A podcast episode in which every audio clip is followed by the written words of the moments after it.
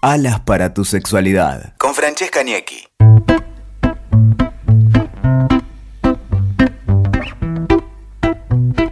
Buenas, buenas, ¿cómo están? Esto es Alas para tu sexualidad. Y en el día de hoy tengo un tema bastante interesante y por momentos algo que sigue siendo un tabú para algunas personas que seguramente los que estén y las que estén ahí escuchando se van a sentir un poco interpelados con esto que estoy diciendo.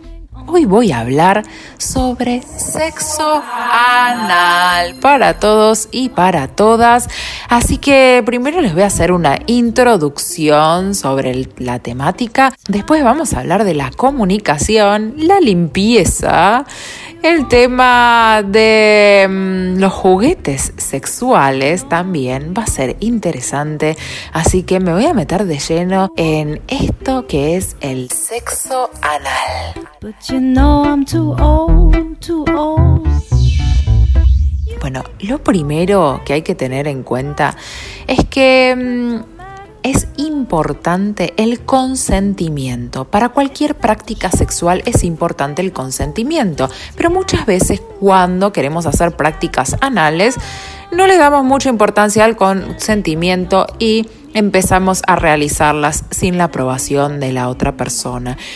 Así que tengan muy en cuenta el consentimiento y también que muchas veces las primeras veces puede dolernos un poquito, entonces es importante que nosotros podamos decirle a la otra persona si estamos bien, si no, si ti puedes seguir para adelante o si no. A mí me gusta mucho, hay unas palabras claves que tienen la gente que practica todo lo que es bondage, sado y demás que tienen tres palabras claves, que es el amarillo, el verde y el rojo. El rojo es parar, el verde es avanzar y el amarillo mmm, despacito, con cuidado. Podemos tomarlas en cuenta y utilizarlas también para cuando estamos en algunas prácticas como, como estas, ¿no?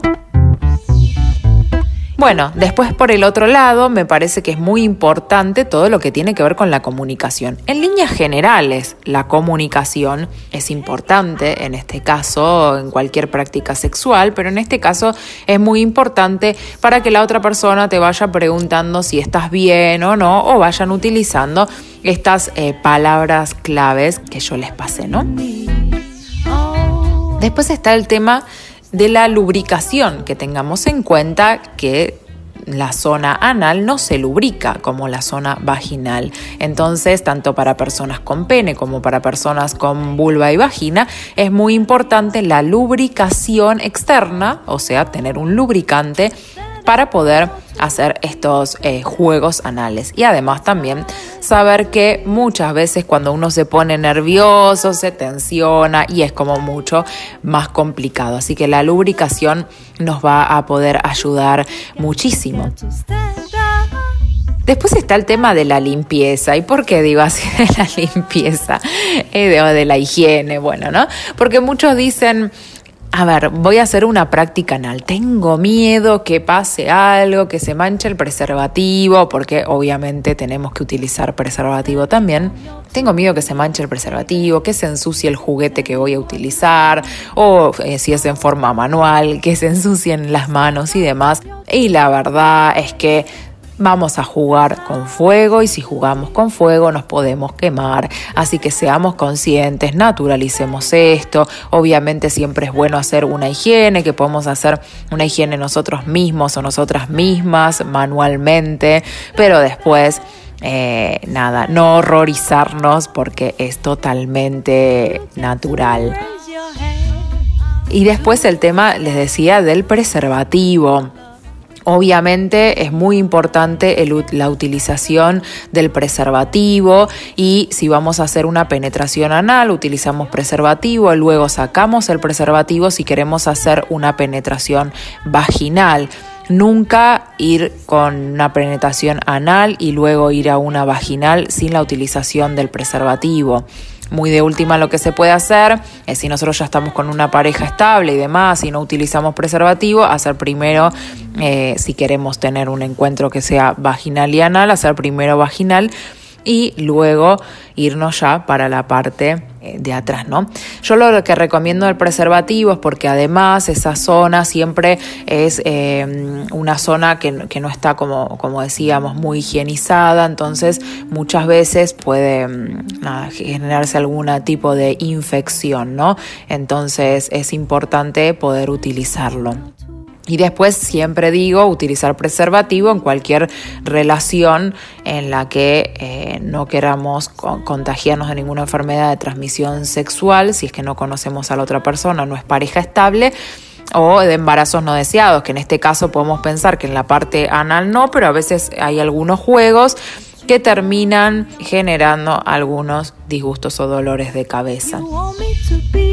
Y por el otro lado, también si vamos a utilizar en forma manual, vamos a hacer penetraciones en forma manual, tener cuidado con las uñas, que muchas veces las personas eh, que tienen uñas largas y van a jugar en lo que es el sexo anal pueden estar lastimando con las uñas. Así que si tienen las uñas largas, mejor utilizar también un preservativo y ponérselos directamente en los dedos. Después vamos a ir para el otro tema que es cuando ahí decía que algunos se van a sentir interpelados cuando hablamos del punto P. El punto P es un punto sí que tiene que ustedes pueden tocar y encontrar que es la próstata. Entonces todas las personas que tienen pene tienen punto P.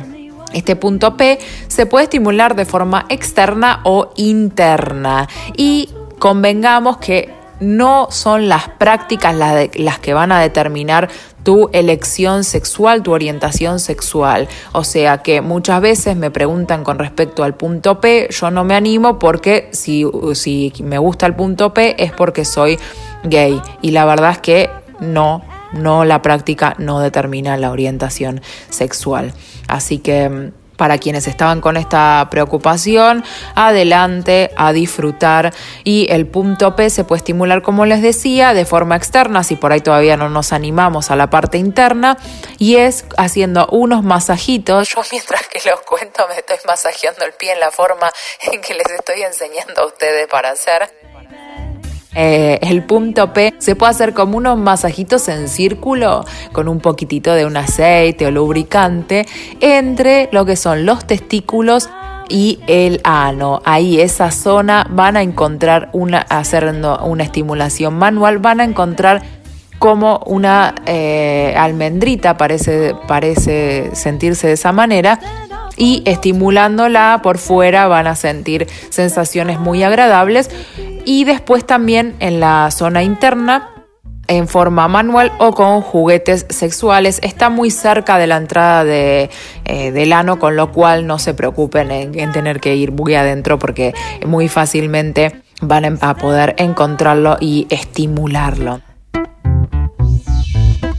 Recuerden que en Alas para tu sexualidad, en mi Instagram, tengo en historias destacadas y hay varios dibujos que explican todo esto en paso a paso.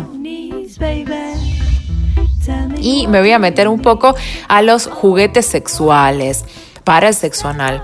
Hay algunos juguetes sexuales para sexo anal que van a ver que son dilatadores, vienen en distintos tamaños. Entonces uno lo que puede hacer es ir utilizando estos distintos tamaños para ir de a poquito eh, haciendo un ejercicio, ejercitando la zona anal para que después sea más placentero, porque eso también requiere de una ejercitación de costumbre y con el tiempo. Y también puede ser que haya veces que uno sienta más placer y haya veces que uno sienta dolor y en esos momentos directamente semáforo en rojo, no avanzar, me está molestando, no me está dando placer y si no te da placer, la verdad es que no hay que hacerlo.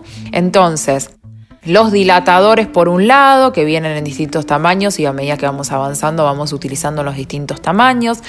Siempre pensar que todos los juguetes sexuales anales tienen que tener tope. Es decir, van a ver que tienen como la parte eh, que queda para afuera más grande que la parte que queda internamente. Esto es muy importante porque si en la zona anal, que no pasa en la zona vaginal, en la zona anal se puede ir desaparecer el juguete. O sea, no es que se va a ir hasta el infinito, pero sí puede irse como que sea difícil poder sacarlo de forma manual. Entonces siempre elijan juguetes específicos anales, que estos juguetes anales ya vienen con eh, un tope para que no, no se vayan.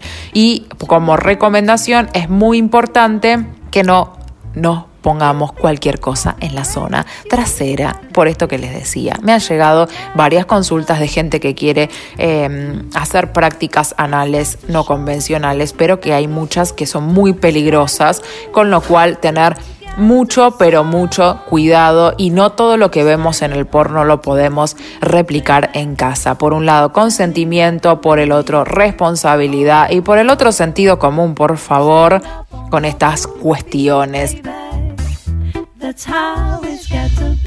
Así que espero que les haya gustado este episodio sobre sexo anal y que puedan empezar a practicarlo de una manera segura, sensata, responsable y a disfrutar.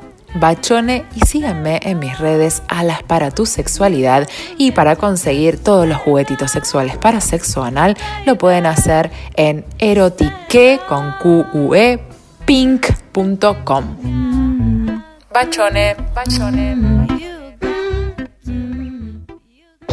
Escuchaste Alas para tu sexualidad con Francesca Niecki. WeToker. Sumamos las partes.